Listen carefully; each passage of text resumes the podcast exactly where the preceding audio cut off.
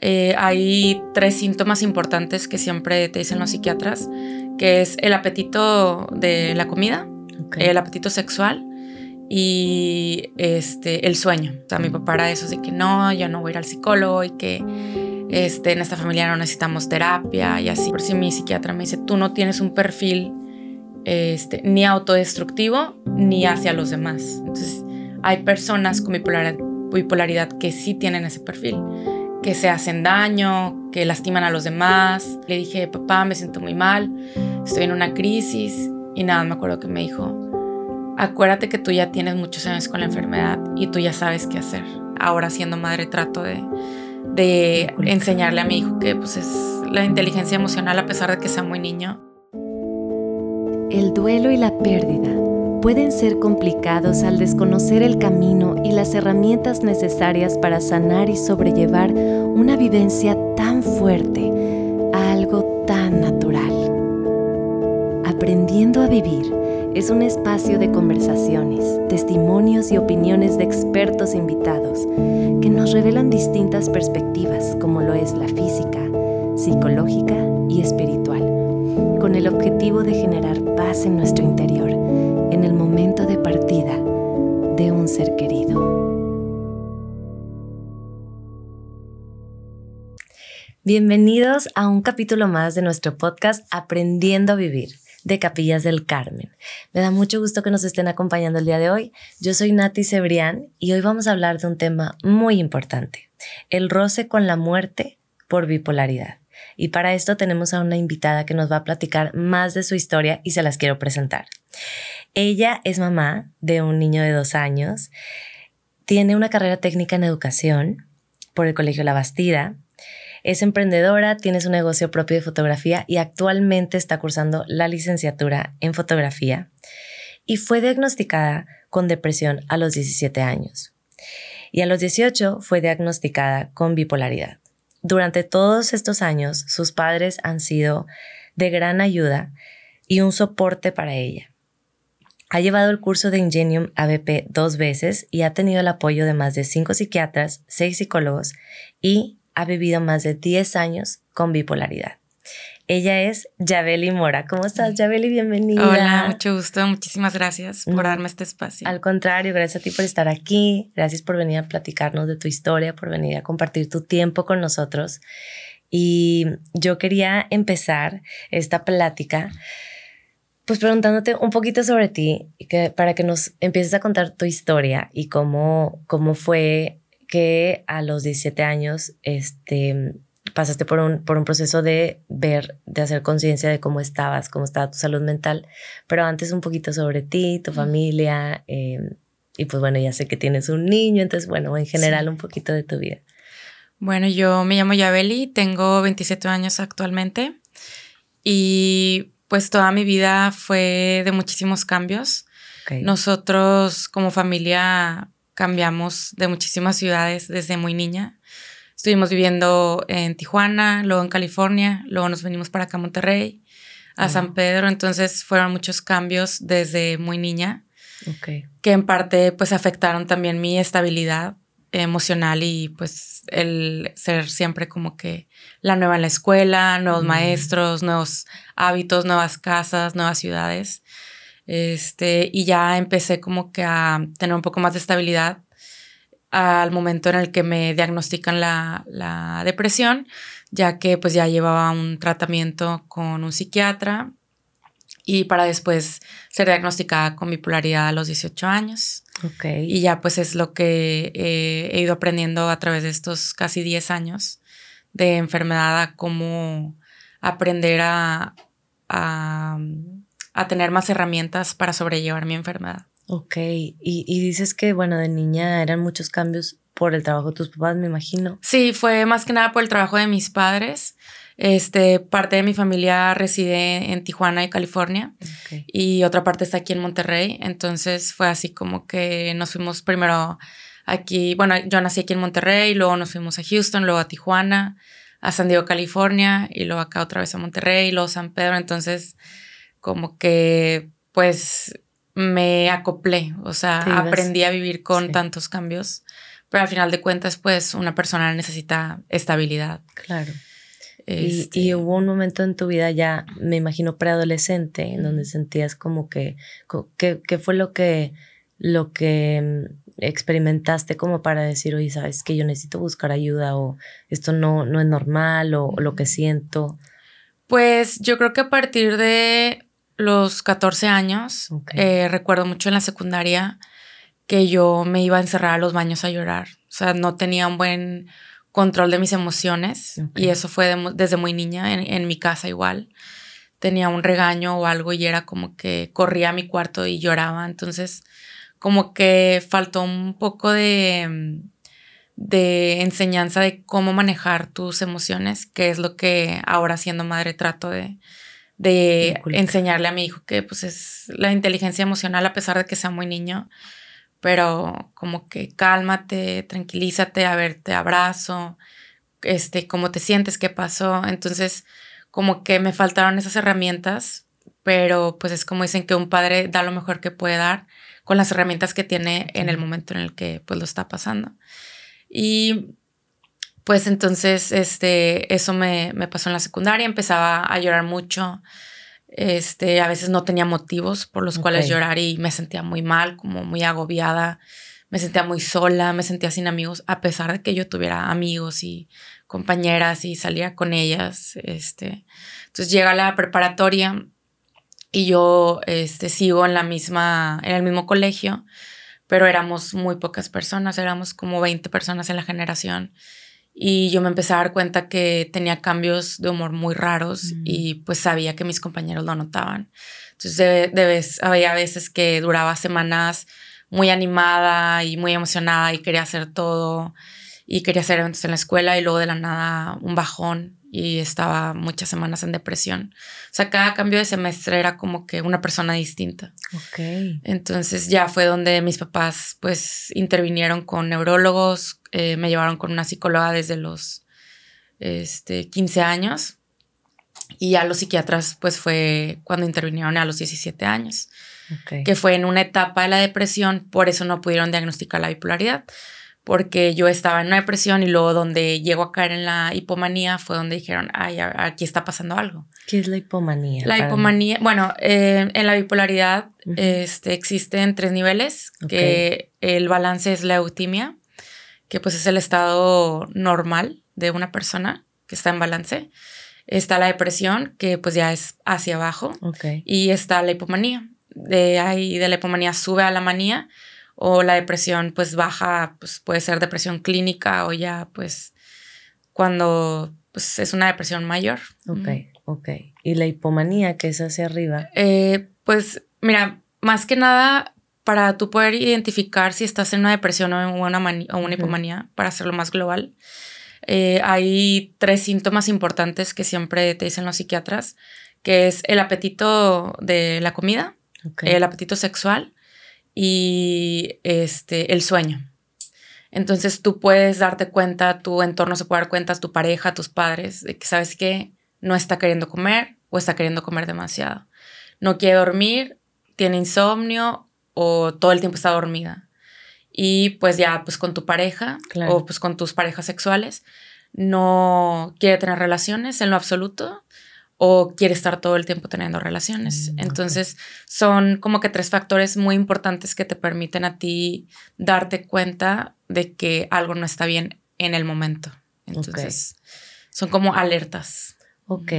Y, y cuentas que nos estás diciendo que has de cuenta que de repente sentías que tenías mucha energía. Eso es también como que... Sí, haz de cuenta que este, en la hipomanía, que eso ya fue más a partir de los 18, 19 años, que era cuando empecé a consumir alcohol y pues marihuana.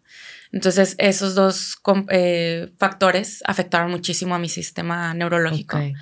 Entonces yo consumía medicamento, más alcohol, más marihuana. Entonces pues estaba haciendo pues destrucción total a mi cabeza y este me provocaba pues como que estados de ánimo muy raros.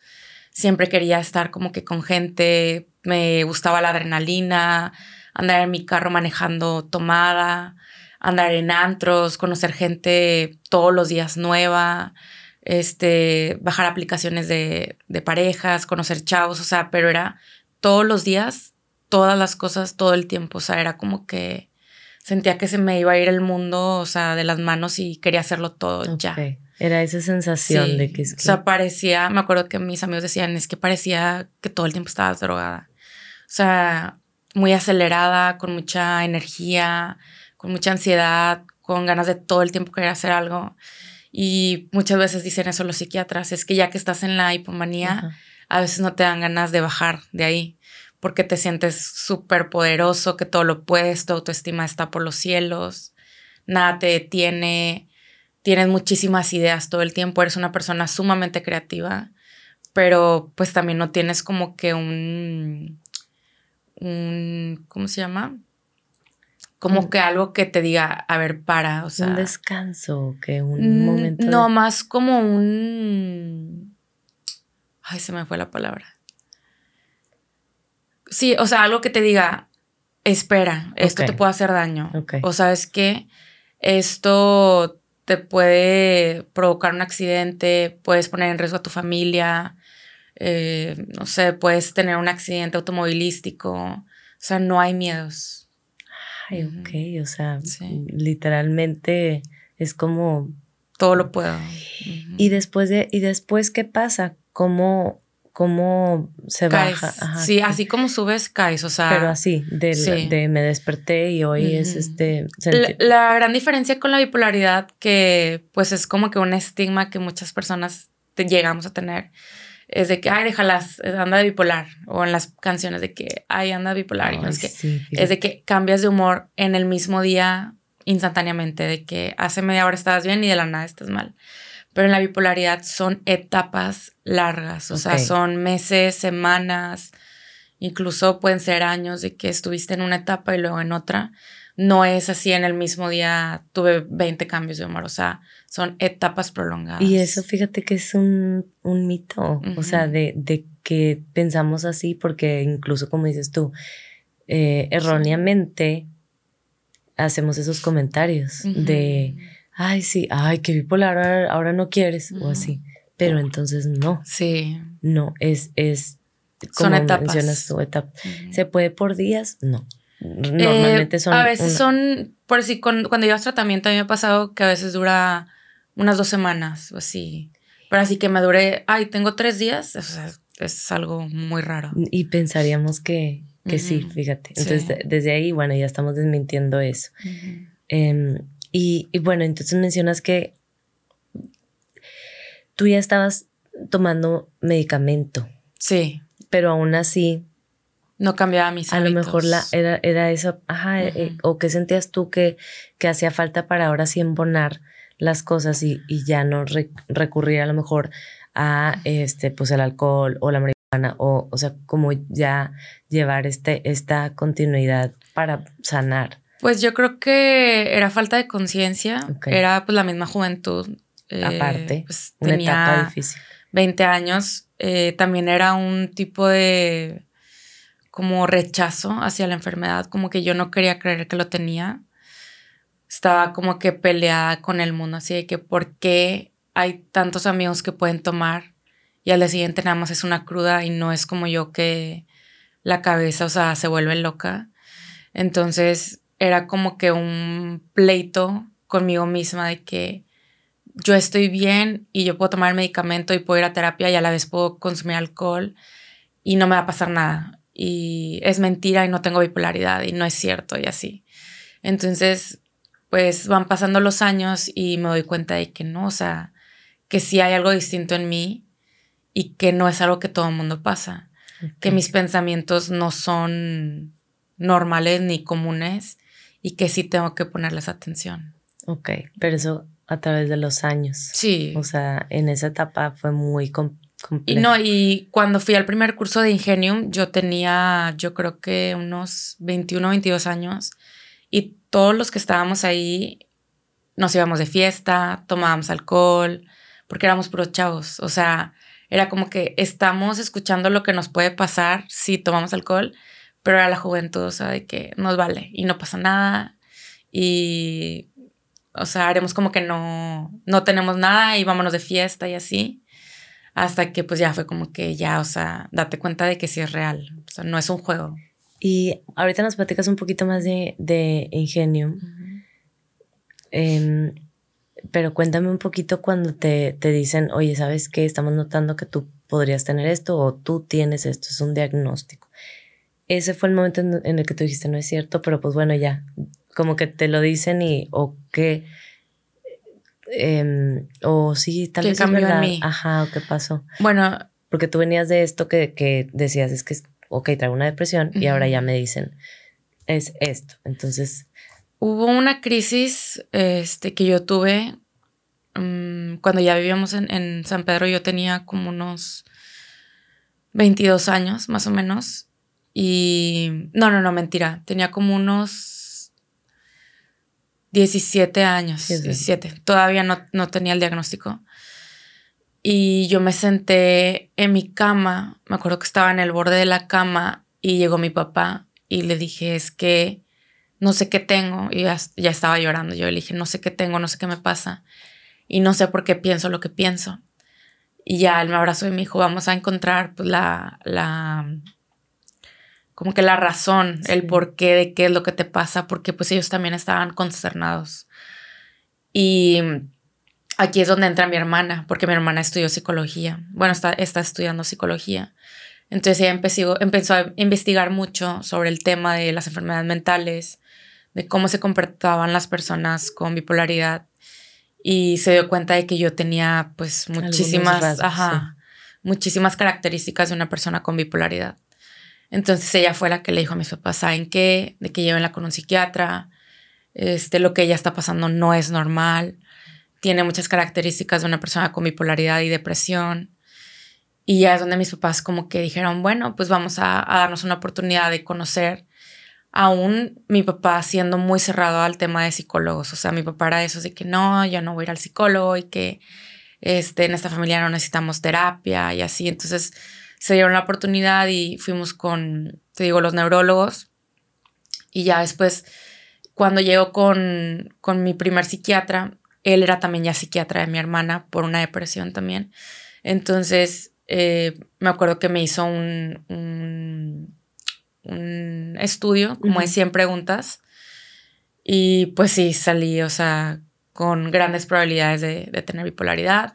Nos mandaron nuevamente con el neurólogo, nos hicieron estudios y pues hablaron con mis psicólogas que había tenido en la, en la adolescencia, que aún no eran psiquiatras, y pues sí había muchísimos como que rasgos y en parte como que detonantes que provocaron pues, la, enfermedad. Era lo que apenas te iba a preguntar, ¿es algo que se, se es provocado, es algo genético, es algo, o a lo mejor no sabemos. Eh, pues mira, se dice que es, puede ser ambiental, que pues es de tu entorno, o genético. Okay. Entonces, eh, pues es algo que se puede adquirir. O sea, tú puedes tener 15, 16, 17 años y a los 18, 20 te puede dar. Sea, se puede provocar por el entorno. Como dices tú, ambiental. O puede que ya lo traigas en los genes, pero no lo sepas, que tus abuelos, tus, tus padres, a lo mejor tus padres lo tienen y no son diagnosticados, como muchas personas que toda su vida lo tuvieron y no fueron diagnosticados. Entonces están las dos opciones. Incluso, de hecho, ahorita este, fui convocada para donar sangre para un estudio que se está haciendo en Estados Unidos por una universidad para estudiar la sangre de personas con bipolaridad más a fondo para, para ver. Seguir investigando, seguir investigando. Sí. Ok.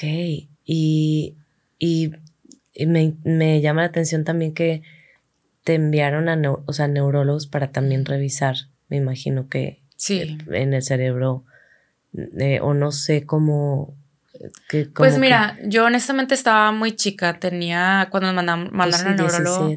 Sí, y por lo mismo que no sabes qué pasa en esos momentos, se te provocan lagunas mentales. O sea, tengo episodios que digo, no me acuerdo de estas etapas o eh, no sé, en la prepa no me acuerdo de estas fechas o así.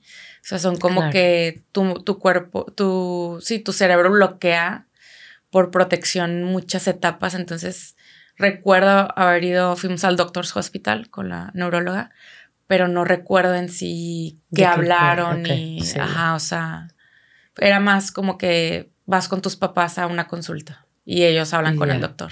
Y a partir de ahí que ya te dicen, bueno, sabes que sí, vas a tomar un medicamento. ¿Cómo, ¿Cómo vive una persona con, o sea, no, normalmente una persona que tiene bipolaridad se le da un medicamento, no se tiene que hacer ciertas cosas, eh, como que viva una, una, calidad de vida? Sí, pues ahorita, o sea, hasta la fecha, yo tomo mi medicamento por las noches. Eh, se tomó un estabilizador emocional. Hace poco tuve acaticia, que es que tu cuerpo está como que temblando. O sea, como si tuvieras ansiedad, pero es física. Entonces necesitan darte un medicamento para eso. Em, pues la psiquiatra siempre me recomienda tomar muchos multivitamínicos, tratar de comer bien, pero ahí entró también un tema hormonal, entonces fue como que los medicamentos a veces te provocan aumento de peso, aumento de apetito o te quitan el apetito, entonces es como que aprendes a sobrellevar los efectos secundarios de los medicamentos, pero lo más importante pues es dormir bien, alimentarte bien, tomar tus medicamentos diariamente, o sea, eso de que, ay, hoy no y mañana sí, ay, consumí alcohol.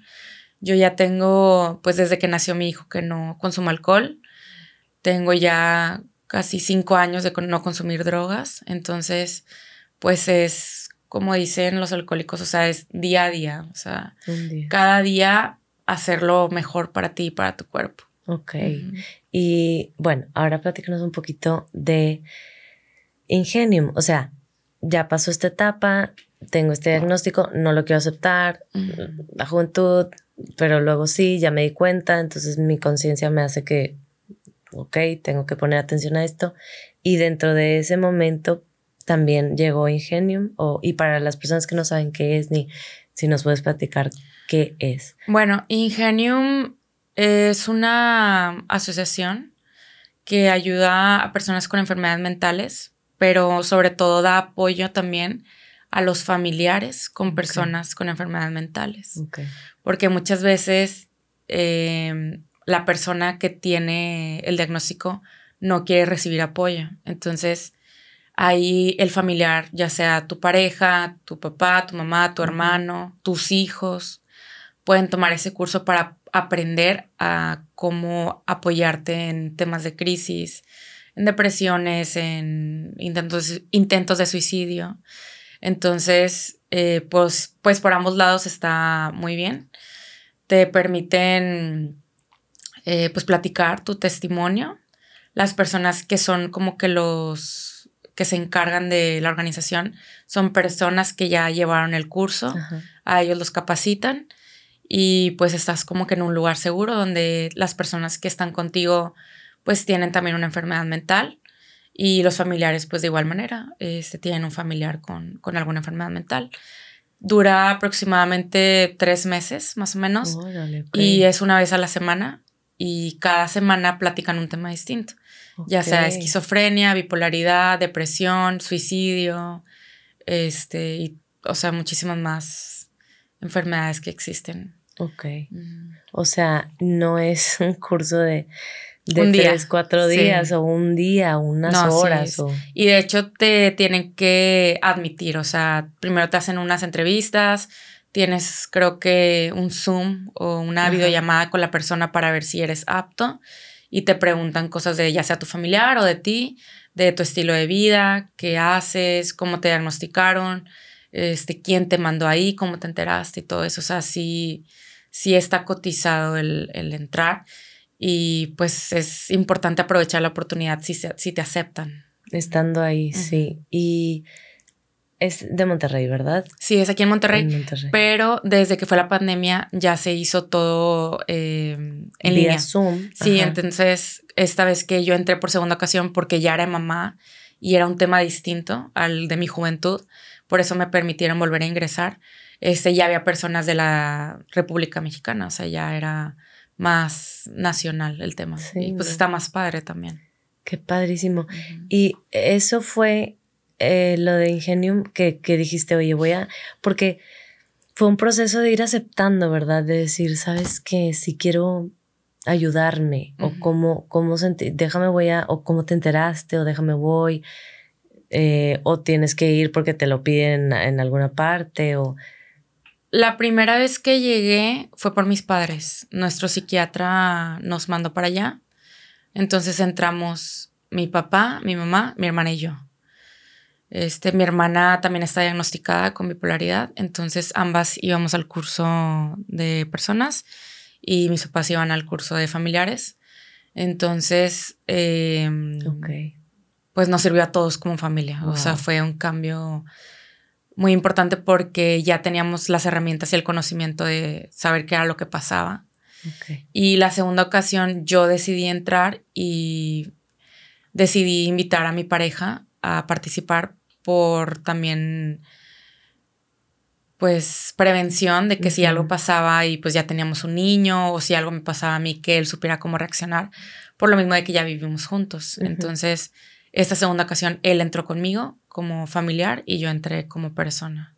Qué padre para que puedan, eh, o sea, que haya esta posibilidad para las personas que nos están escuchando y que sepan que pueden ir a apoyar a, su familiar y pueden recibir información. No, y es totalmente gratuito. Ah, sí, es gratuito. De hecho, ahorita están, fueron seleccionados para donaciones en tiendas de conveniencia. Ahí los van a poder empezar a ver cuando vayas a, comprar a la esquina o así, va a ser de que quieres donar para Ingenium ABP. Ay, qué padrísimo. Creo que también lo vi en los cajeros. Ok, en, los cajeros sí, de los bancos, que te piden al final. Sí, de que quieres hacer una donación. Que es súper importante que haya este tipo de, de organizaciones que hagan esto gratuitamente. Se me hace que le, damos un aplauso a Ingenium por, por de, dónde habrá nacido eso. La verdad, fíjate que, no, no, sé la historia. Hay que investigar porque seguro hay una historia detrás de, de, querer ayudar, porque pues sí es gratuito. Y a cuánta gente, y tú sabes más o menos qué tan nuevo o qué tan pues, antiguo sea. Cuando yo fui, Se fue hace nuevo. como cinco años. Y las personas que estaban ahí, yo creo que ya tenían unos dos, tres años. Yo creo que ya de tener unos diez años o más. Qué padre, su décimo Ojalá. Quién sabe, vamos a investigar un poquito más. Y, ah, y bueno, y luego cuéntame, entonces, ah, dijiste ahorita, no, entonces íbamos a Ingenio, pero pues también salíamos a tomar y así. Como que, ¿qué pasó? Luego ya dijeron, oigan, ya, todos entre todos o no, o porque haces amistades también, me imagino. Pues mira, hay un caso de una chava que estuvo conmigo ahí, que el año pasado me tocó ver que falleció. Ah, Entonces, sí fue muy impactante porque pues ella tenía muchos pensamientos suicidas. Entonces, sí me consterné porque dije, no sé el motivo ni quiero investigar, pero pues sí hay una gran probabilidad de las personas con enfermedades mentales de pues de pensar en el suicidio y de hacerlo. Entonces, sí es como que, pues sí tengo a varios en, Facebook. De hecho, una de las personas que estuvo en Ingenium acaba de ganar Miss Nuevo León. sí, ah, Sofía González, ella acaba de ganar Miss Nuevo León y ella estuvo conmigo en Ingenium. Sofía. Sofía González. ¿Confía, Sofía? Sí, Sofía González. Creo que sí se llama De hecho, le, le platiqué a mi segundo grupo que ella había estado conmigo en el primer curso y que ahora había ganado y pues a mí se me hizo como un testimonio de... De que puedes superarte, o sea, de perseverancia y de que no puedes este, detenerte por... por de que no puedo y no, o sea, no, no permitir que te gane. Exactamente. un testimonio de éxito. Sí, fíjate, yo, yo no sabía que había ganado, pero estuve viendo más o menos que estaba en eso. Y, digo, yo sé que tiene una súper... Eh, trayectoria. Una súper trayectoria y sé que tiene pues una tribu enorme en Instagram. Em, pero no sabía que había ganado. Y obviamente no sabía que, estaba, que estuvo en Ingenium, pero qué importante es también agarrar esos ejemplos de, de compañeros que a veces esos ejemplos te impulsan. O sea, te ayudan a decir, bueno, pues, porque la idea es que puedas tener una super calidad de vida. O sea, como dices tú, que esto no te defina. Me imagino yo, yo lo estoy pensando, pero pues no sé tú qué opines, pero Ajá, o sea, encontrar la forma en la que... Pues mira, yo sí soy muy abierta. O sea, desde que conocí a Fer, mi pareja, yo sí fue que, ay, pues yo tengo bipolaridad. Y él al principio era de que, ay, claro que no, de que eso no existe y son pros cuentos y pues ya ahorita llevamos cuatro años y ya fue que no, sí existe. este, en mi universidad, en la última que estoy, este, yo siempre fui muy abierta y más porque es una universidad de artes. Entonces, pues es un poco más sensible y siempre pues les platiqué de que yo tengo bipolaridad, ahorita estoy estable, pero puedo caer a la depresión o puedo subir a la hipomanía y todos de que, ah, ok. Y ya les ha tocado ver como que esos cambios de que, no, sí, ya velí. O sea, sí ves el cambio en mi estado de ánimo, en cómo llego, de que la pura cara con la que entro, o sea, sí se nota. Pero yo siempre fui muy abierta porque también es importante darse cuenta de que las enfermedades están más cerca de lo que pensamos. O sea, es como cualquier otra enfermedad que tú dices, ay, no, pues yo sé de alguien conocido por allá. O sea, no, están más cerca de lo que pensamos y es importante nosotros como, eh, bueno, como conocidos de alguien con una enfermedad mental, aprender también a apoyarlos y aprender a estar para ellos cuando lo necesitan porque incluso uno nunca sabe cuando a lo mejor puede llegar a caer una depresión, algún fallecimiento de una persona, un duelo, o sea, en cualquier momento puede detonarse una enfermedad mental y es importante informarse y ser conscientes de que es un tema delicado y pues también es importante, pues como te digo, informarse. Y, cuéntanos un poquito de qué pasó en tu embarazo. Cuéntanos mm. cómo, cómo, cómo te fue viviendo con, con, con este tema, porque en el embarazo pues nuestras hormonas están, yo tengo dos hijos y de repente nuestras hormonas están por todas partes, entonces, ¿cómo esto influyó eh, ante, eh, durante, luego al nacer, eh, después? Pues mira, yo tuve la fortuna de que cuando salí embarazada, yo no estaba tomando medicamento. Ese es un tema muy importante cuando una persona con bipolaridad quiere tener un hijo. El medicamento tiene que ser este, quitado porque puede provocar pues enfermedades en, en, el bebé. Y yo llevaba como cuatro meses más o menos o más sin tomar el medicamento porque estaba estable. En su momento mi psiquiatra me dijo que pues en el momento no veía la necesidad y pues yo realmente me sentía muy bien. Entonces llega la pandemia y llega este, el embarazo, no fue planeado, pero me dijo algo la psiquiatra que nunca se me va a olvidar, que no fue planeado, pero sí fue, fue muy deseado. Entonces, este, los primeros meses eh, estuve muy bien, me sentía bien, eh, de ánimos, este, pues obviamente pues no se notaba aún el bebé, entonces podía ir a cualquier lado porque pues era la pandemia, entonces era como que, bueno, voy al súper y pues nadie se da cuenta. Exacto. En el momento cuando ya pues empieza a estar todo como que las embarazadas no pueden entrar en ningún lado. Ni a restaurantes, yo me acuerdo porque a mí también me tocó. Entonces yo fue como que empecé a entrar en pánico, así que todo el tiempo encerrada en mi casa y mi novio todo el tiempo está trabajando y yo qué voy a hacer y me voy a volver loca.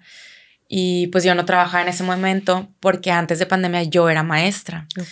Entonces era maestra de, eh, de, un niño con autismo, era maestra sombra, entonces llega la pandemia y fue de que, bueno, pues unos meses de que en lo que se acaba la pandemia y pues nunca se acabó, entonces dije, pues ya, se me acabó la etapa de ser maestra. Entonces, este, cuando llega el segundo y tercer trimestre, yo ya empecé a tener muchos cambios de humor, eh, mis papás se habían divorciado un año antes, entonces mi papá estaba en la etapa de, que estaba conociendo a, su, actual esposa y yo empecé a tener como que muchos celos de que no, papá, de que, ¿qué te pasa? Que mi mamá, de que es muy pronto y que yo no quiero conocer a nadie, que vaya a ser tu futura novia y que no sé qué. Entonces como que pues todos eran de que bueno, pues está embarazada, de que déjala y así. Y pues todos como que me daban por mi lado. Lo más fuerte yo creo que fue una ocasión en la que creo que me peleé con mi novio y agarré el carro y me fui a la Huasteca y de que bloqueé mi celular y que nadie me encuentre y me vale y así. Me perdí como tres horas y yo así de que no quiero saber nada de nadie. Y eso es muy común en la gente con bipolaridad, o sea, tienden mucho a, a desaparecer, incluso se van de viaje, se van días, o sea, se van a un hotel o lo que sea. Entonces yo, yo lo tenía mucho ese hábito de, ay, me vale, agarro el carro y me desaparezco, así me desaparezco un día, me desaparezco un fin o así. Entonces mis papás vueltos locos y así. Pero pues ahora era Fernando, estaba vuelto loco de que, pues, ¿dónde está? Y pues en la Huasteca para empezar ni hay señal. Entonces yo me fui, me fui cantando canciones y este, me acuerdo que llegué a, a comprar un agua y yo así en mi onda de que me vale el mundo y si voy a estar peleada con él, pues yo voy a estar bien y que con mi bebé y así. Y ya como a las dos horas como que dije, no, o sea, ¿qué estoy haciendo? O sea, de que pues él es el papá del bebé también, o sea, pues a estar preocupado. Y ya me salí de la Huasteca y ya regresé a la casa y él de que, ¿qué onda? De que, ¿qué te pasa? De que piensa en el bebé, que cómo te puedes ir sola y así, o sea, fue como que ya no tengo 20 años, ya tengo un bebé, o sea, en mi cuerpo. Ya no, ya no puedo, ajá, de que ya tengo que pensar también en, en el bebé creo que ni había comido, o sea, yo me fui así de que a lo loco. Y pues ya como que me calmé. Este, todo ese tiempo del embarazo pues no tomé ningún medicamento. Batallaba para dormir, pero me recomendaron, me acuerdo, meditación, videos de relajación de YouTube para dormir. Té, eh, té no, porque ya me acuerdo que el té no puedes tomarlo. Este, y así me la pasé todo el embarazo.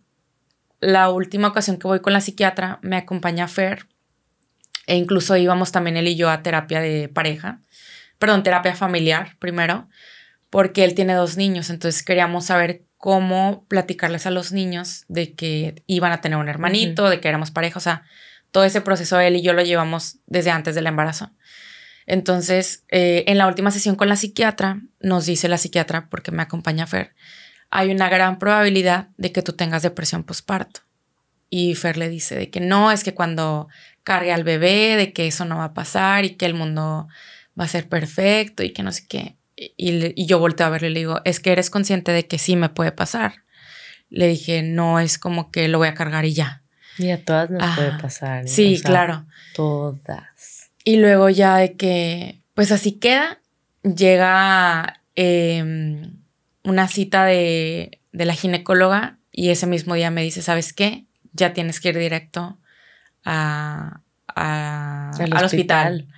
Y así que, ay, no puede ser, de que pues no estaba planeado para hoy, faltaba una semana y ya nos vamos a la casa, agarramos las cosas, nos fuimos al hospital, este, todo estaba muy tranquilo, yo me sentía bien, nace el bebé y justo cuando me lo van a entregar, yo empecé como a, a tener un ataque de ansiedad. Y le empecé a decir a Feria al doctor de que tráigame a mi psiquiatra, de que no, de que no quiero al bebé este, háblenle al psicólogo de que por favor se llama Domingo el psicólogo, de que háblenle a Domingo de que no quiero saber nada, por favor, y que no sé qué, y así empecé a gritar. Y ya nada más dice Fer que el, el, ginecólogo el doctor, no sé quién era, de que dijo, no le hagas caso. Y ya me dieron un sedante y ya de que me pasaron al cuarto a descansar. Este, llega el bebé y yo me sentía muy bien, o sea, las primeras semanas todo muy bien pero ya estando en casa, este, como a las dos semanas, yo creo, yo ya empecé a sentir cambios muy fuertes que pues eso le pasa a cualquier mujer en, el posparto, en los primeros 40 días. Este, me sentía muy encerrada, este, sentía que no podía con el niño, sentía que no era buena mamá, que por qué había traído a este niño si yo no estaba lista. O sea, demasiadas cosas y en gran parte todas eran negativas. O sea, como que era una en un millón positiva. Entonces yo tenía el apoyo de todos, tenía a mi mamá, tenía este, a, la, a la madrastra de Fer, tenía a la pareja de mi papá, tenía a mi hermana, tenía a la hermana de mi, de mi pareja. Este, pues en ese entonces era la, la, pandemia, entonces los amigos como que era un poquito más de que, pues más alejado, ajá. Pero pues toda mi familia ahí estaba y la familia de Fer ahí estaba y yo era como que no, no puedo. Entonces ya decido ir con la, con la ginecóloga para mis puntos y le dije es que no me siento bien. Entonces me dijo, ¿sabes qué? Pues vamos a ir con la, la psiquiatra. Y la psiquiatra de ese entonces este, me dijo, ¿sabes qué? Yo no estoy especializada en psiquiatría para embarazos ni pospartos. Me dijo, tienes que ir directamente con una psiquiatra que te pueda dar un medicamento que pueda ser este, compatible con la lactancia, porque yo estaba necia que quería lactancia. Entonces ya voy con el pediatra y me recomienda con, con mi psiquiatra Vanessa y Vanessa me da un medicamento que me permite lactar y, y este, tomarte y, dar y tomarme los medicamentos. Y así estuve por un tiempo, este, yo creo que unos seis meses que... ¿Y sentiste que sí hubo un cambio, una mejoría? Mm. Más o menos, es que es mucha, muy abrumador. Yo creo que empecé a sentirme mejor cuando metí al niño a la guardería entró a los cinco meses a la guardería y yo empecé a trabajar y ya fue donde como que empecé a recuperarme porque ya tenía, pues, o ya había recuperado ese aspecto de mí, o sea, como que mi, o sea, mi persona. Sí, sí, sí. O sea, ya no era solo mamá, o sea, ya era... Tú también. Yo, ajá, yo como mujer, mamá era un punto, pareja era un punto, hija era un punto, pero no del todo ser mamá. O sea, eso fue lo que yo creo que me quebró. O sea, como que me sentía literalmente, como dicen, o sea, somos esclavos los primeros meses, o sea, de que lo que quiere el bebé y lo que necesita y a la hora que lo necesite y aunque tú ya no puedas, ahí tienes que estar, o sea, porque es un bebé, 24/7, sí. sí. no puede solito. Sí, o sea, es una demanda total y totalmente desgastante, entonces pues emocionalmente, pues sí, sí me, me drenó, o sea, sí me sentía muy cansada, pero a partir de que él empezó a ir a, la guardería, yo me empecé a como que a recuperar súper rápido. O sea, ya necesitaba como que otros aires, ver gente, sentirme autosuficiente, entonces me ayudó bastante pues tener ese espacio y, e incluso el niño iba, me acuerdo, de nueve a dos. O sea, era un tiempo, o sea, era suficiente tiempo para mí y suficiente tiempo para él. O sea, no era muchas horas ni, ni, de que hay dos. o sea, poquitas. Era algo equilibrado. Y a partir de ahí ya sentiste que todo se, se empezó a acomodar. Sí. Y previo a eso, no sentías como que, bueno, yo ya, gracias, ya no quiero, porque a veces yo que tengo dos hijos, a veces decimos, híjole, ya este renuncio un ratito, o sea, eh, como que es muy abrumador. Sí, me acuerdo una ocasión, este, íbamos manejando, Fer iba manejando y yo venía con el bebé. Y le dije, ¿sabes qué? Ya no quiero saber nada del bebé. Ahí tenía como dos meses de el bebito. Y le dije, ya estoy harta, ya estoy cansada, no lo quiero volver a ver quédate tú con él, ya, ya no puedo. Y nada más me acuerdo que se me quedó viendo así de que, ¿qué te pasa? De que cómo puedes decir eso de mi hijo, bueno, de nuestro hijo. De que, o sea, Velo es un bebito y que no sé qué. Le dije, no, yo ya estoy cansada. Le dije, ya no puedo, ya, o sea, ya me cansé, ya di lo que tenía que dar, todo el embarazo, todo el posparto. Le dije, ya, sabes que ya no quiero. Le dije, es más, me quiero hasta ir varios días, ya no quiero saber nada y me dice, me está enojando mucho lo que me estás diciendo, de que estoy muy decepcionado, me acuerdo que me dijo, estoy muy decepcionado, de que nunca pensé que, que tú fueras a decir eso y que no sé qué. Y pues ya me acuerdo que más adelante fuimos con la psiquiatra nuevamente y fue de que no, eso es muy común, de que eso lo pasan muchas mujeres en la depresión postparto. Y el de que bueno, está bien. Pero sí, fue un gran impacto para él. Y yo, o sea, yo estaba como si nada, así de que no, o sea, yo ya no quiero saber nada de él. Pero es que, es eso, es, es, es, o cómo describirías tú una depresión postparto o una depresión en general, ¿cómo describirías tú? Mm, pues yo creo que la depresión postparto ahí sí fue como que muy similar a la que vive en cualquier, a cualquier mujer que tiene un hijo, porque lo he platicado con amigas y sí fue muy similar. Este, y yo creo que lo que se pueden a lo mejor como que asimilar es que en ambas estás como que cansada, o sea, ya, ya no tienes ganas de nada, o sea, pierdes el interés. Nada te... Yo creo que en la depresión postparto es un poco más hacia el bebé, o sea, como que un rechazo de que hoy habré hecho bien, o sea, como que ¿habrá sido esto lo correcto o no? Porque pues tú fuiste la persona que lo trajo al mundo, o sea, como que fue la decisión correcta, no me siento bien, me siento cansada, o sea, empiezas a comparar cómo te sentías antes de que él llegara. O sea, sí es, pues es muy abrumador, o sea, sí, muchísimo. comparas mucho de cómo estabas antes. Y en algún punto de todo esto, eh, llegaste a sentir como que estoy al borde, o sea, estoy al borde de la muerte con esto, o sea, yo ya no puedo más. Yo creo que han sido dos ocasiones, este, una, o sea, en temas de con el niño, fueron dos ocasiones que, este, el niño tenía como seis meses y lo subí al carro y me subí yo y yo estaba muy enojada y estaba en una manía. Y le dije a Fer, sabes que ya me voy, estoy harta, estoy cansada, no, no, la verdad no, no recuerdo el motivo del conflicto. Este, pero ahí era donde empezaban mis hipomanías, o sea, mm. empiezas a tener como que muchos pleitos, o sea, como que a veces innecesarios, tus conductas se vuelven un poco agresivas. Y subí al niño y me subí yo y como que a él se le prendió el chip y dijo, ¿sabes qué? Dame al niño. O sea, como que fue una protección así rápida. Dijo de que si, si quieres hacer algo, lo que sea, baja al niño. Y ya me acuerdo que bajó al niño y yo me fui como loca y agarré todo leones así como loca. Y era, o sea, más atrás de Puerta de Hierro. O sea, todo leones. Me fui, me fui, me fui. Y yo nada más era de que me quiero estampar, me quiero matar, este, quiero chocar aquí ahorita. Y le di, le di, le di, le di hasta que como que dije, no, o sea, que, ¿a dónde voy? O sea, si me mato, ¿qué va a pasar? ¿Dónde va a quedar mi hijo, mi, mi pareja? O sea, como que era lo que me arrastraba de que no, o sea, espérate. Y en el camino me di cuenta de que iba en camino hacia casa de mis papás. Pero ya no era casa de mis papás porque ya estaban divorciados. Entonces llegué a casa de mi hermana. Y ya le marqué, le dije, ¿estás en tu casa? Me dijo, sí, estoy en una fiesta aquí en mi casa. y le dije, me siento muy mal.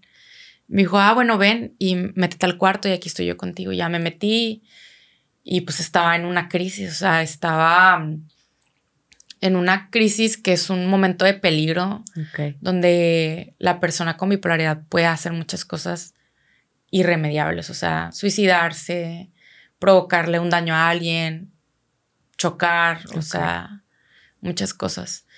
Entonces, pero ya depende mucho del perfil de la persona. Por si mi psiquiatra me dice, tú no tienes un perfil este, ni autodestructivo ni hacia los demás. Entonces, hay personas con bipolaridad, que sí tienen ese perfil, que se hacen daño, que lastiman a los demás, este, que provocan, no sé, hay personas que atropellan, o sea, o que andan chocando, o sea, cada persona tiene su perfil distinto. Ok, qué interesante. Entonces, este, llegué a casa de mi hermana y ya me calmé y todo. Y ya como a las dos horas, creo que me, me dormí un ratito. Y ya me regresé a mi casa y ya, ya no había nadie en casa porque estábamos en una fiesta en, mi casa. Creo que había un partido o algo así de fútbol. Entonces ya no había nadie. Este, llego y ya estaba Fer con el niño. Y ya estaban dormidos y yo llegué así como que llamó a dormir. Y ya obviamente al día siguiente fue como que, pues, ¿qué te pasó? O sea, y otra fue hace poco también, hace como unos dos meses yo creo, igual. Pero ahí ya traía al niño conmigo. Este, empecé a manejar, eh, no sabía para dónde iba y traía al niño atrás y le marqué a mi papá y le dije, no le marqué, no me contestó y le dije, papá, me siento muy mal, estoy en una crisis y nada, me acuerdo que me dijo, acuérdate que tú ya tienes muchos años con la enfermedad y tú ya sabes qué hacer. Me dijo, no, no permitas que la enfermedad te esté ganando a ti, si tú ya sabes qué hacer.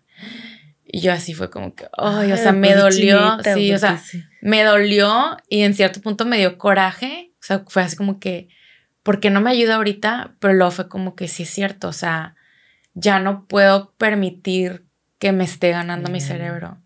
Y pues porque él ya también ya fue ingenio, o sea, ya sabe los límites, es lo que él siempre me dice, yo ya sé los límites de tu enfermedad. O sea, porque hay veces que la misma enfermedad te manipula y te hace pensar cosas y te hace como que sobrepensar. Pero llega un momento en el que dices, a ver, o sea, pausa, piensa lo que estás, o analiza lo que estás pensando. lo que estás, sí. O sea, de dónde vienen esos pensamientos. Y ya es donde dices, a ver, si estoy volviéndome loca es porque no he dormido, porque me peleé con Fer, porque el niño estuvo muy irritado, porque me fue mal en la escuela, porque me peleé con una amiga. Ok, ¿qué es lo más fácil que puedes hacer ahorita y lo más importante? Bueno, habla a Fer. Dile a Fer que venga por el niño, que venga por ti, dejen el carro en algún lado estacionado, váyanse a dormir. Y pues ya, eso es lo que hicimos. Le, le mandé mi ubicación, pasó por mí, nos fuimos a la casa. Al día siguiente fuimos por el carro y ya, o sea. Ya había pasado. Vas, aprendiendo. O sea, pero pues ya son cuatro años que hemos llevado este proceso. O sea, es ir aprendiendo cómo solucionar las crisis de la mejor manera. Y otro punto muy importante es que cuando pasa una crisis, haz de cuenta que la persona no es la persona, o sea... Ok. O sea, a veces es hasta irreconocible, ajá, de que... O sea, empieza a decir cosas, em, su, sí, te digo, como su comportamiento, su estado de ánimo. Entonces es importante que uno como tercero, si se da cuenta de que está en una crisis, darle un poco por su lado y este, decir, a ver, una de las frases es, dime cómo te ayudo, dime qué puedo hacer para apoyarte, cómo quieres que, que te ayude, qué hago, este, quieres que vaya por ti, quieres que haga esto, o sea, no el, ay, relájate, ay, no pasa nada, ay, ya cálmate, ay, qué exagerado, o sea, es tratar de ayudar a la persona para que esa ansiedad o ese estrés o esa crisis disminuya un poco o sea, aligere un poco más de lo que ya le está pesando a la persona. Híjole, y esto no hubiera sido posible sin, sin la preparación que tomaron tus papás, tu familia, o sea, tu soporte, hasta incluso tu hermana. Sí. O sea, ¿cómo, cómo, es tan importante que si tenemos un familiar, un, un ser querido que esté pasando por algo similar, qué tan importante es nosotros también capacitarnos, porque a veces pensamos que ayudamos con ciertos comentarios o así, pero la realidad es que no, necesitamos más herramientas. Entonces me, me, me asombra mucho que, que, y aparte lo que tu papi te dijo, o sea, realmente todos en el mismo canal de vamos a, a sacar esto, o sea, este, la enfermedad no va a ganar. y, y, y, quisiera como recalcar la importancia del soporte de la familia. Porque incluso así como dices tú, bueno, pero es que luego mis papás se divorciaron, es que, pero ahí siguen, o sea, mi familia ahí está. Así como esté, ahí está, ahí está mi hermana, mi papá, y como que esa, esa tribu y, quisiera decirle a las personas que a lo mejor no todos tienen el apoyo de la familia, pero no sé qué les dirías como buscar otros lazos otro tipo de, tribu. Pues mira, eh, por si en el tema de mi mamá, yo duré muchos años que no teníamos una, o bueno, una de las mejores relaciones, pero ahorita que soy mamá, o sea, ha sido yo creo que el mejor apoyo, porque pues sabe lo pesado que es. Y yo creo que tengo, desde que empezó este año, que perdido tres veces a la semana la veo y es así de que, mamá, hoy quédate con él, por favor.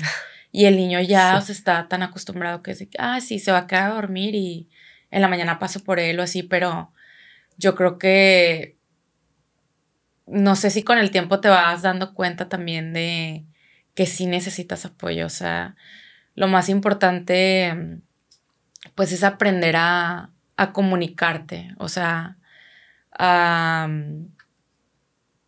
saber que, que no porque te sientas mal o triste, no eres una persona fuerte, que así lo dicen muchos de que, ay, es que está llorando, ay, es que no puede con esto, ay, es que es bien débil. o sea, es, es, muy importante aprender a pedir ayuda y no te hace menos el hacerlo. Pedir ayuda, exacto. Y sobre todo, también es esencial hacerlo cuando sientes que ya no puedes.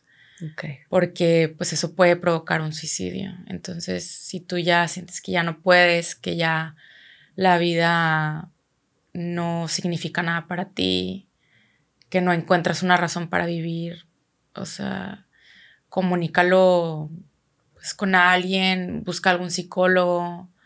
Incluso mm, ayer estaba viendo un, un podcast de un chavo que dice eh, que si tu mente no está bien, eh, sana tu cuerpo. Y si tu cuerpo no está bien, sana tu mente. Entonces, muchas veces y para muchas personas el ejercicio también es algo muy importante y fundamental para su salud mental.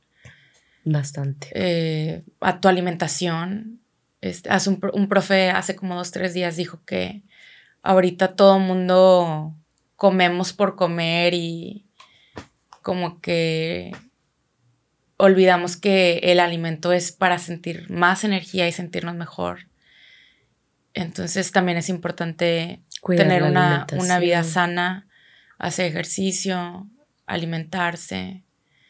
Y apenas te iba a preguntar de eso de la alimentación, si eh, la bipolaridad, hay ciertos alimentos que tú sabes que no, no debes consumir. Te iba a decir que no, pero ya me acordé que sí. Eh, no puedes consumir cafeína. Eh, este, Obviamente alcohol. Alcohol, drogas. No puedes consumir tés rojos porque la teína, ajá. Porque te altera el Sí, el, té negro igual, ajá. Sí, por la teína que tienen.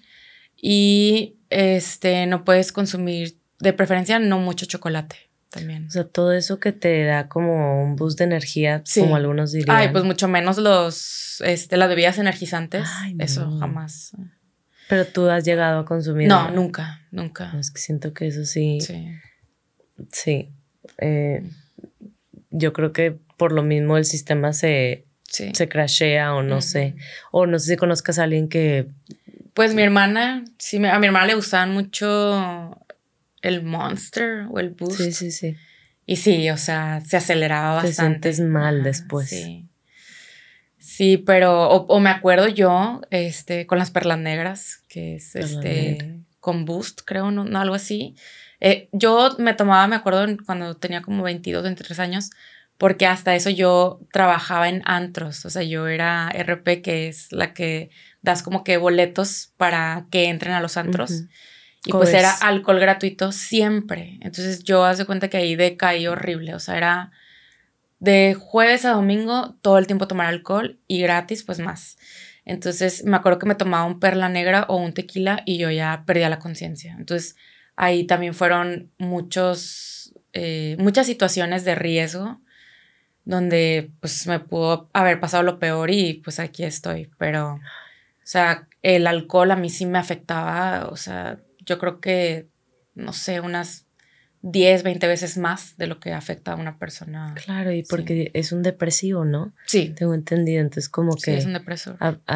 más bien, ajá, perdón, entonces apaga como el sistema. Sí. Y, los otros son para arriba, entonces como que es, ese tema yo creo que también, como bien mencionas tú, importantísimo vivir una vida sana, comer intuitivamente, o sea, qué necesita mi cuerpo, qué le hace falta para sentirse más, eh, con más energía, que para darle, aportarle mayor nutrientes. Yo creo que ese es un área de oportunidad que todos, todos tenemos que trabajar. El ejercicio también. Y, y como ahora que que ya tienes a tu chiquito, y yo también lo vivo, la importancia de educar en lo que mencionabas al principio, las emociones, a la crianza respetuosa. ¿Cómo sientes tú que también eso te ha llamado como educar en las emociones, cosas que a lo mejor te hubiera gustado haber recibido, que no es por juzgar a, a nuestros este, papás ni nuestros cuidadores, pero como ahorita estamos siendo una generación de cambio en ese punto?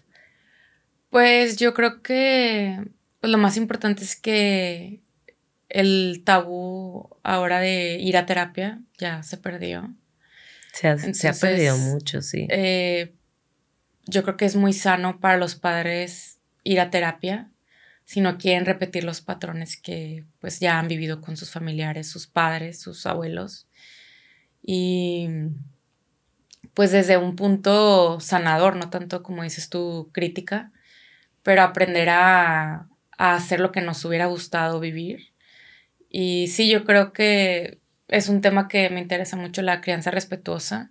Desde el embarazo me la pasaba leyendo de eso y este, apliqué también el, el destete respetuoso cuando, de hecho, cuando inicié el destete respetuoso, este, me dio una crisis justo en ese momento. Y dice la psiquiatra que también pudo haber sido porque durante el destete hay un duelo, tanto para la madre como para el hijo. Entonces, cuando iniciamos el destete, que dura aproximadamente un mes, la última semana la psiquiatra me dijo, ¿sabes qué? Ya te tengo que meter un medicamento más fuerte, necesitas destetar ya. Entonces me acuerdo que me inyecté y me inyectó la ginecóloga también para dejar de lactar y pues el niño ya tenía tres semanas previas este, con el destete y se logró pues este, llevarlo de una manera pues tranquila, pero siempre respetando al niño, que al final de cuentas pues es una persona, o sea, la edad que tenga pues él es, es un, un, ser humano y tenga dos o tenga 30 años pues es una persona.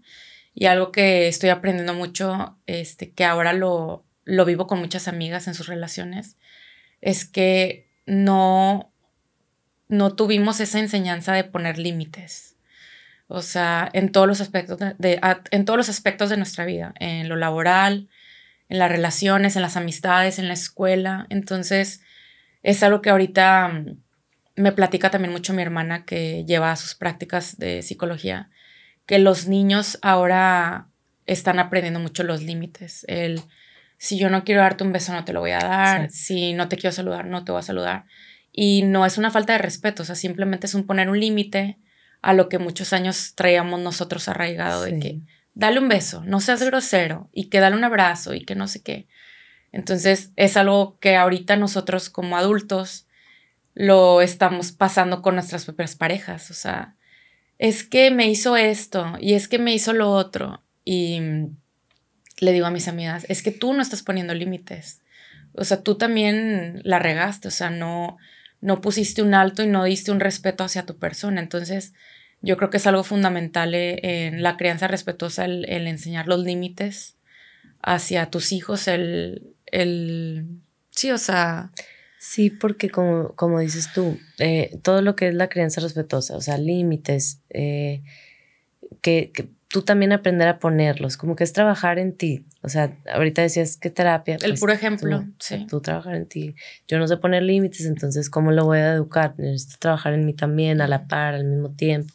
Entonces, es un, es un camino también muy largo muy hermoso, no es de la noche a la mañana, pero, pero sí, eh, tal vez todas estas cosas también son las que nos motivan a seguir, o sea, de que hay esperanza, de que lo podemos hacer diferente, de que si es un trabajo bien difícil, la maternidad, em, y, lo vale, 100%. Porque cuando ves a tus hijos y la sonrisa y cuando te dicen algo y, ves un poquito el fruto, eso te llena el corazón. Entonces, pero bueno, esos ya son temas. Es, eh, ah. y es importante ahí también recalcar, este, traía una frase aquí que vi ayer y me impactó mucho, que dice, la depresión es tan real que algunas personas solo viven por sus hijos.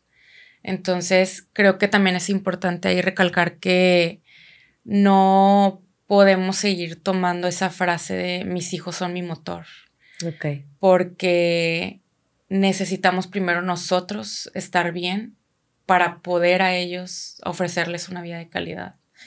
El desvivirte también por un hijo puede crear una codependencia que no es sano, porque me tocó vivirlo en, un grupo que estuve.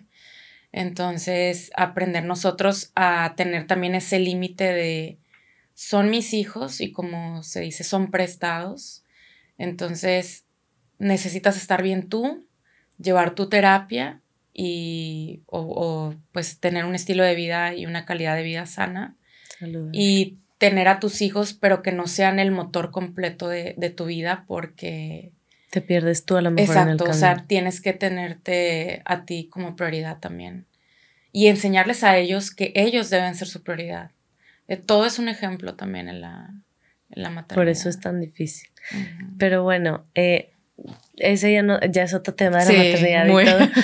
Yo te quería, eh, te quería preguntar, ya, si hay algo que les quieras decir a las personas que nos están escuchando como para cerrar y terminar, algo que que sientas que, pues, un mensaje para finalizar o algo que sientas que, pueda ser de utilidad para alguien que está pasando por algo similar o que no sabe o tiene la, o tiene la sospecha o no sé de, de, que, no sé, lo que tú quieras como para terminar. Pues yo creo que ahorita me estoy como que remontando a esa época cuando no sabía qué pasaba conmigo. Y es, es muy triste y es muy desconcertante el no saber qué pasa contigo, el no poder controlar tus emociones, el no saber cómo actuar ante una situación y decir por qué acto así, por qué hice esto, por qué dije esto o por qué no dije nada. Y mm, como que mm, es importante mm, hablarlo con algún em, especialista, tomar, tomarle la importancia a tu salud mental y hacerlo pues ya sea con tus padres, de platicar con tus padres y decir, me siento de esta manera, toda mi vida me he sentido así, o tengo meses sintiéndome así, o buscar tú, si ya eres un adulto, algún psicólogo, algún psiquiatra. Este, a veces no está dentro de nuestras manos o no tenemos la solvencia económica para hacerlo, pero buscar algún, alguna asociación, hay asociaciones que dan apoyo gratuito. El universitario también tiene este, su área de, de psicología. Ok, no sabía. Este, entonces, darle esa importancia y prioridad, así como para algunas otras cosas lo hacemos, este, de ya sea, ¿sabes qué? Me, va a costar 500 pesos, bueno, voy a ahorrar un mes, dos meses, de poquito en poquito y... Para mis sesiones. Ajá, voy a, voy a, a pagarme una terapia porque quiero saber qué pasa conmigo, buscar podcasts de autoayuda, libros de autoayuda, videos de YouTube eh, de autoayuda, pero buscar, primero identificar qué es lo que pasa contigo y saber que ya que lo identificas es, es más fácil aprender a, saber cómo llevar esa enfermedad, aprender a tener herramientas para poder pues sobrellevar eh, eh, pues esta enfermedad que vas a tener por el resto de tu vida, pero tener una calidad de vida mejor, tratar de comer sano, hacer ejercicio, no consumir alcohol preferentemente porque pues es un depresor muy grande que muchas personas lo consumen y creen que les provoca felicidad, pero pues es una felicidad que dura unas horas y al día siguiente pues te da para abajo. Entonces, a veces poco a poco ir cambiando nuestros hábitos, em, pues te va a ayudar a, a tener una mejor calidad de vida y saber que si hay esperanza y que así como te sientes tú, hay muchísimas personas en el mundo que, que así se sienten o se sintieron, pero lo importante es pues buscar ayuda, más que nada con, con algún especialista. Ok, híjole, no, pues muchísimas gracias. Gracias a eh, ustedes. No sé si, si, no sé si te gustaría em, compartir alguna red social tuya o algo donde alguien se pudiera conectar contigo si está pasando por un momento muy difícil o recomendarías que se fueran directo con, con em, a lo mejor que buscaran a, a Ingenium, no sé, o sea, te lo pregunto. Eh, pues yo creo que la verdad por mi salud mental, como que no puedo estar tampoco recibiendo tantos mensajes y así, pero yo sí les recomendaría buscar Ingenium. Eh, Ingenium ya está este, por iniciar, creo que para octubre, su próximo curso, grupo, ajá, su curso, y es en línea, entonces es más fácil que personas pues de toda la República puedan entrar este, buscar algún apoyo con algún psicólogo o psiquiatra. Y pues igual de igual manera, si quieren seguirme en mis redes sociales de fotografía. Ay, qué padre tu trabajo, qué padre. ¿Cuál es? ¿Cuál este, Creo que Yabeli Mora Photography. Igual si quieren ahí mandarme un mensajito o algo. Pero totalmente entendible, como dices tú, es siempre mejor para, para, porque todos tenemos que lidiar con, con lo que ya traemos, ¿verdad? Entonces sí, directamente que digo, si podemos también admirar tu trabajo, a lo mejor conectar contigo, pero también buscar ayuda. Eh, me llama mucho la atención que no, no la había escuchado antes, esta asociación Ingenio, entonces que se, que se dirigen ahí. Y, y, pues nuevamente muchísimas gracias. Gracias. A ti. Gracias por, por todo lo que nos compartiste. Definitivamente, más que nunca, hoy más que nunca, la importancia de buscar nuestra salud mental. Y creo que tú nos has dejado clarísimo eso. Y, y nos, has, nos has compartido tu historia donde podemos ver que también es importante la tribu, la familia, eh, la conciencia de uno mismo, darse tiempo para cuidarse, amarse y, y pues bueno, eh, con tu testimonio yo creo que vamos a poder a, vamos a poder a lo mejor ayudar a mucha gente a que, a que pues que hablemos más de estos temas, que vayamos haciendo más conciencia. Entonces, gracias. Gracias a ustedes. Y, y pues gracias a todos ustedes por acompañarnos. Quiero invitarlos a que nos den like en nuestras redes sociales. Estamos en Instagram como Capillas del Carmen. También estamos en YouTube, Capillas del Carmen, para que puedan ver este capítulo y todos los demás que están buenísimos y muy enriquecedores. Y estamos en en Spotify como Aprendiendo a Vivir. Así se llama este podcast para que puedan compartir este capítulo y todos los demás con sus familiares, con sus seres queridos y que podamos seguir, eh, seguir informándonos y seguir caminando juntos en, en esto que, que pues es vivir, ¿verdad? Que estamos aprendiendo a vivir plenamente. Yo les agradezco mucho, soy Nati Cebrián eh, es un gusto compartir con ustedes este tiempo y nos vemos a la próxima con otro capítulo más. Siempre juntos, siempre.